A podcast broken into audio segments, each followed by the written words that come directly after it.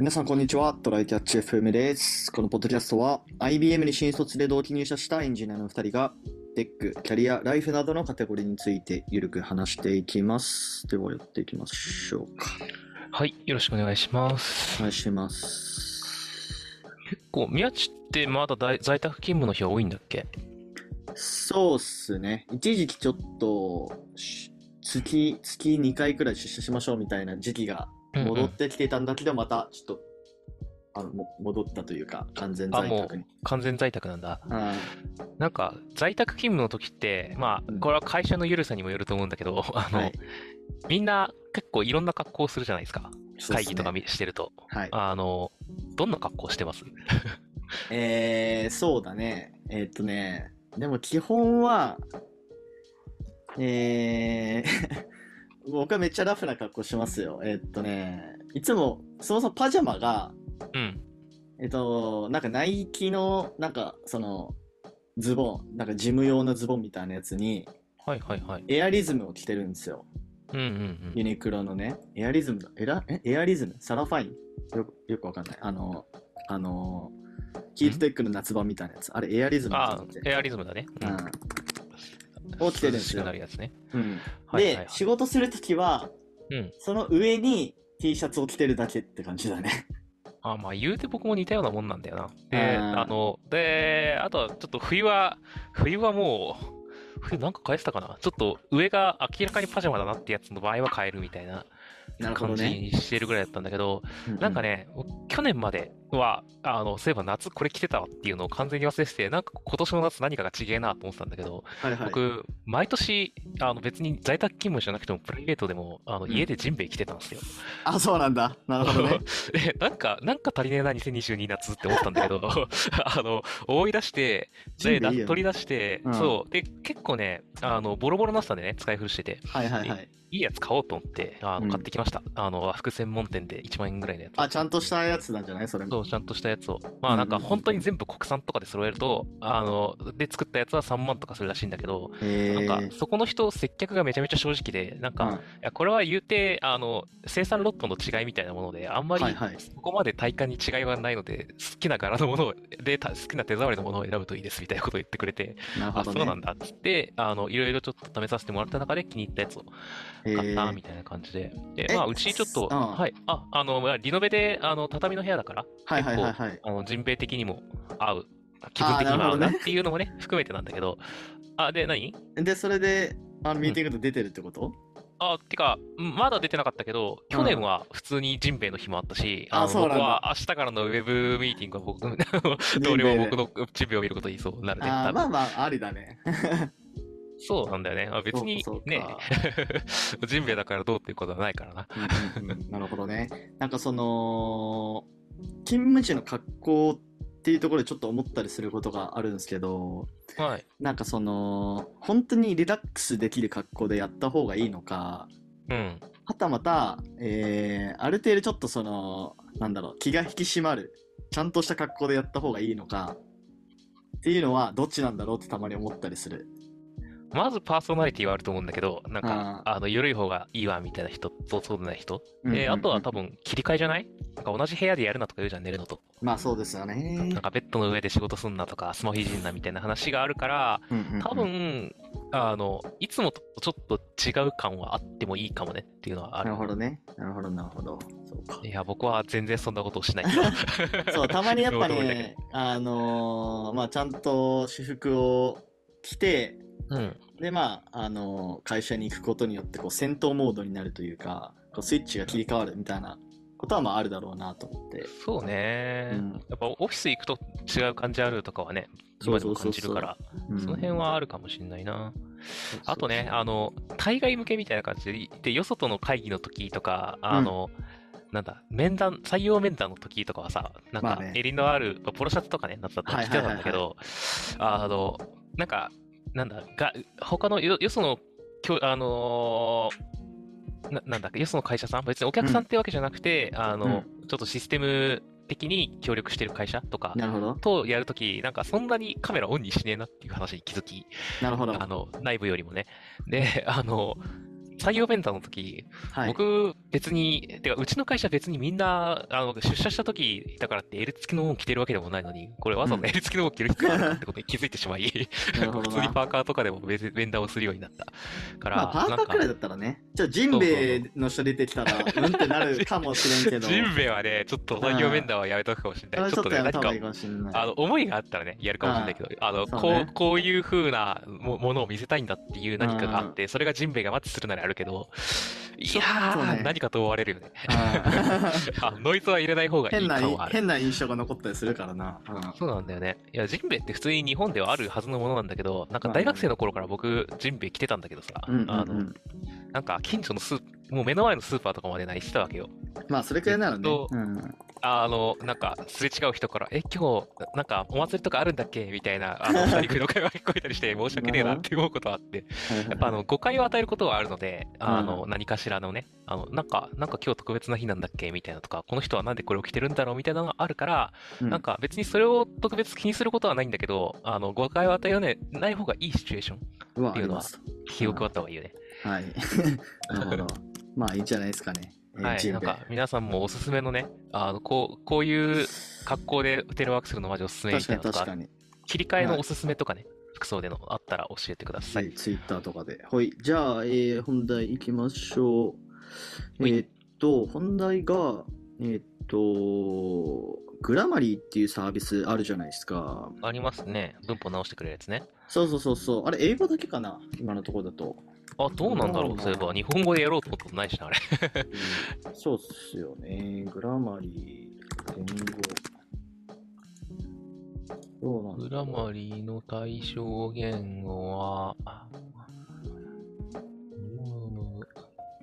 うん言語の設定。 Lang。あ、でも英語だけかな。英語だけっぽいかな。でもなんか American English、 British English、 Canadian English、 Australian English っていう4パターンはあるらしいけど。なるほどね。うん。あちなみに、グラマリーサポートにも、の英語、えー公式サポートにも回答があるね。あ、あそう英語以外の言語をサポートしているんですかっていうので、えっと、現在グラマリーは英語のみをサポートしています。あ、これはあの、ググラマリーの英語の回答をディープルに日本語したものを読んでいます。はい 現在グラマリーは英語のみをサポートしています。とはいえ、グラマリーはアメリカ英語、イギリス英語、カナダ英語、オーストラリア英語のスペル、文法、句読点の違いを多数認識します。言語設定は次のサイトで変更できます。うにゃうにゃというのがあるので、いろんな方言っていうかね、あの、国レベルの方言はやってくれるとそうね。ですね。で、まあちょっと、あのー最近グラマリー使う機会がまああったんですよね。あの、個人開発でやってるアプリを、はいはいち。ょっと英語化したいなと思って、えー、まあ DeepL で翻訳して、もうまあ8割9割くらいの精度に、精度というか完成度になると思うんだけど、そっからもう一押し欲しい、もう一押し欲しいなと思って、で、あと、その、あれだ、えっとね、アメリカ版の、英語版の Qiita みたいなやつがあるんですよね。はいは dev.to いっていう。うん。そこにちょっと記事を書こうと思って、なるほどね。うん。で、その時にちょっと文法をチェックしたいなと思ったんで、 Grammarly を使ったんですよ。まあ、ちょっとその使用感とかちょっと共有しようかなという回なんですけど、いいっすね。拡張とかでも使ったりするからね。 Notion とかにも確か入れれるし、あの、VS コードで、あの拡張でね、そう、あの、コメントのチェック、コメント文のチェックに使ってる同僚がいる。うんうんうんうん。僕も一時期使ってたんだけど、なんかちょっとごちゃごちゃしちゃって、一旦やめちゃってるけど。まあ、そうね。ちゃんとした文章書くときはやっぱ使った方がいいっていうのと、うん。あとね、あのーそもそもこれネイティブでも結構使うらしいっていうのが、あの、ええそうなんだってちょっと思った点なんですよね。そう、なんかなさ、アメリカちょっと微妙に話取れるけど、なんかうんネイティブの英語力の話、めちゃめちゃ、なんか両極端な話を聞くんだよね。あ、そうなん大だ。学、大学でさ、なんか英語の、なんだ、英語のなんか評論っていうかさ、レポー。トみたいなのを書くみたいなやつの時に、あの、の授業で、アメリカではもう、あの、初等教育の段階からめちゃめちゃこういうのを細かく指摘されながらややるから、うんうんあの、君たちと違って組み立てがめちゃめちゃ、あを、息をするようにやってるんだみたいな。なんか向こうはすごいんだみたいな話をさ、されてたわけよ、大学で。はいでも、なんか、あの、後々他のところでアメリカ全体の一般的なものとしては、その、なんか全然みんな英語の単語とか英語力みたいなものはそんなに高くは実はないみたいな話とか、あの、ポンポン間違えるし、あの、そういう訂正みたいなものを使ったりするみたいな話を聞いて、うんなんか、ポジショントークが両側にすごくありそうっていうのが実、際のとこどうなんだろうな。どっちなんだろうね。いや、なんか、あの、いろんなところで情報収集した人の話を聞きたいよねっていうのはあるなというのが、で、ちょっと横にスチンされたけど、はい、アメリカ人も使うんだね、やっぱね。そうだね。まあ、あと普通にアメリカの大学に留学してる、ね、その別の国から来た人って多分山ほどいるはずだから、まあそういう人たちがレポート書くときにもめちゃめちゃ使うだろうし、う。うんん。宮地みたいに、デはいはいィープエルプラス、あの、ディープエル結構同じものを2回訳しちゃったりするから、その辺を自分でちょっと取り除いた後でグラマリーかけてっていうので、なんか完成させる人も結構最近増えてるよね。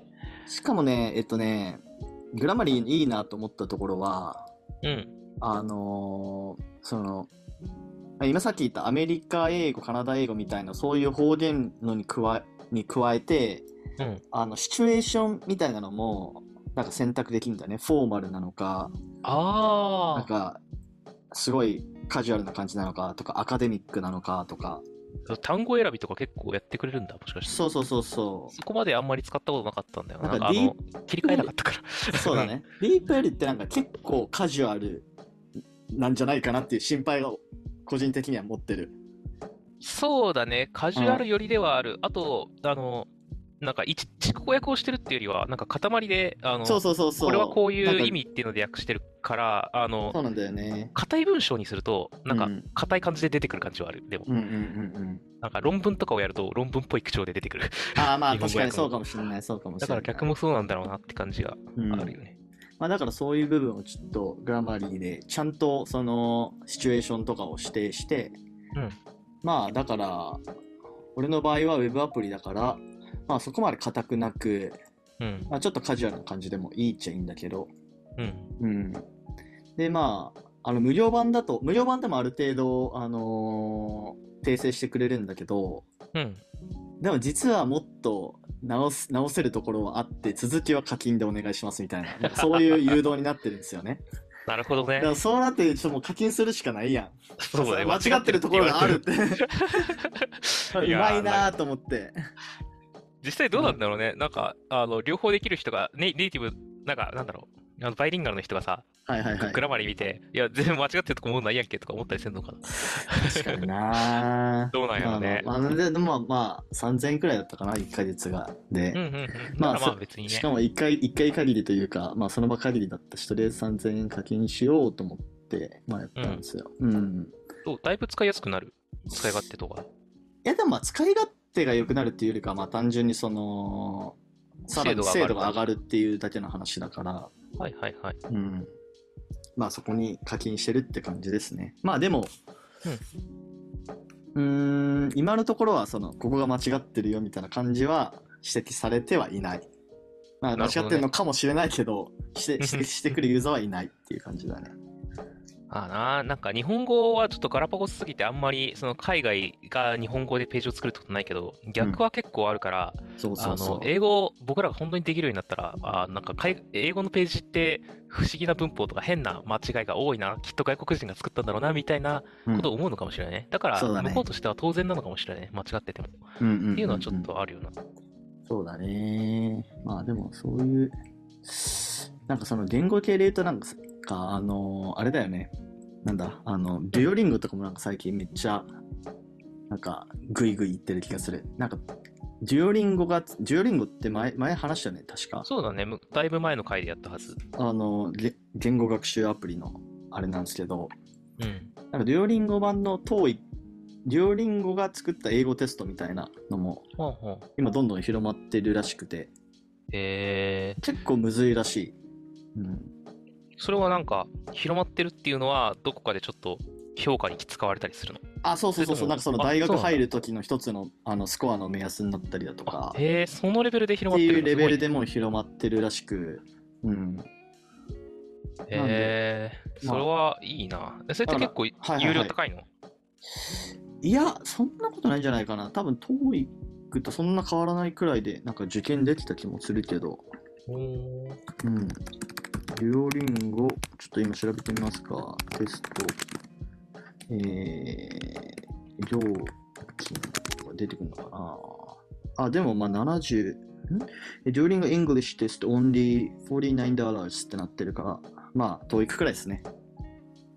うんうん。うん、50、50ドル、6000円くらいかな。なるほど。そうまあ選択肢が増えるのはいいことなんじゃないかな？多分。うんうんうんうん。まあ、しかもこっちの方がやっぱ、どうなんだろう。ト TOEIC よりはグローバルに認められるやつなのかな？知らんあ、けど。そうなのか。まあ、 TOEIC って結構、なんかアジア圏だけみたいな感じだから。まあそうだね。なんか結構いろいろ、他にも留学だと TOEFL が見られるとかいろいろあったしな。うんうんうんうん。まあ、そんな感じです。ちょっと話もそれちゃいましたけど、まあ、そういうのもあるというそうだね感じです。ね。 Grammarly もなんか、あの、がっつり校正してみしたい人は、あの、うん課金してみるといいかもしれないですね。はい。じゃあ、終わりましょうか。はい。はい。では、こんな感じでですね、週2回のペースで配信しているので、Apple Podcast もしくは Spotify でお聞きの方は、ぜひ、フォローレビュー、えーしていただけると嬉しいです。では、今回も聞いていただき、ありがとうございました。ありがとうございました。またね。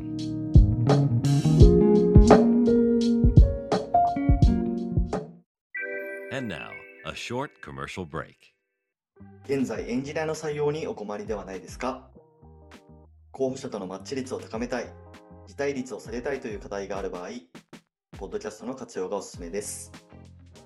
音声だからこそ伝えられる深い情報で候補者の興味関心を高めることができます。株式会社ピトパでは企業の採用広報に役立つポッドキャスト作りをサポートしています。気になる方はカタカナでピトパと検索し、X またはホームページのお問い合わせよりご連絡ください。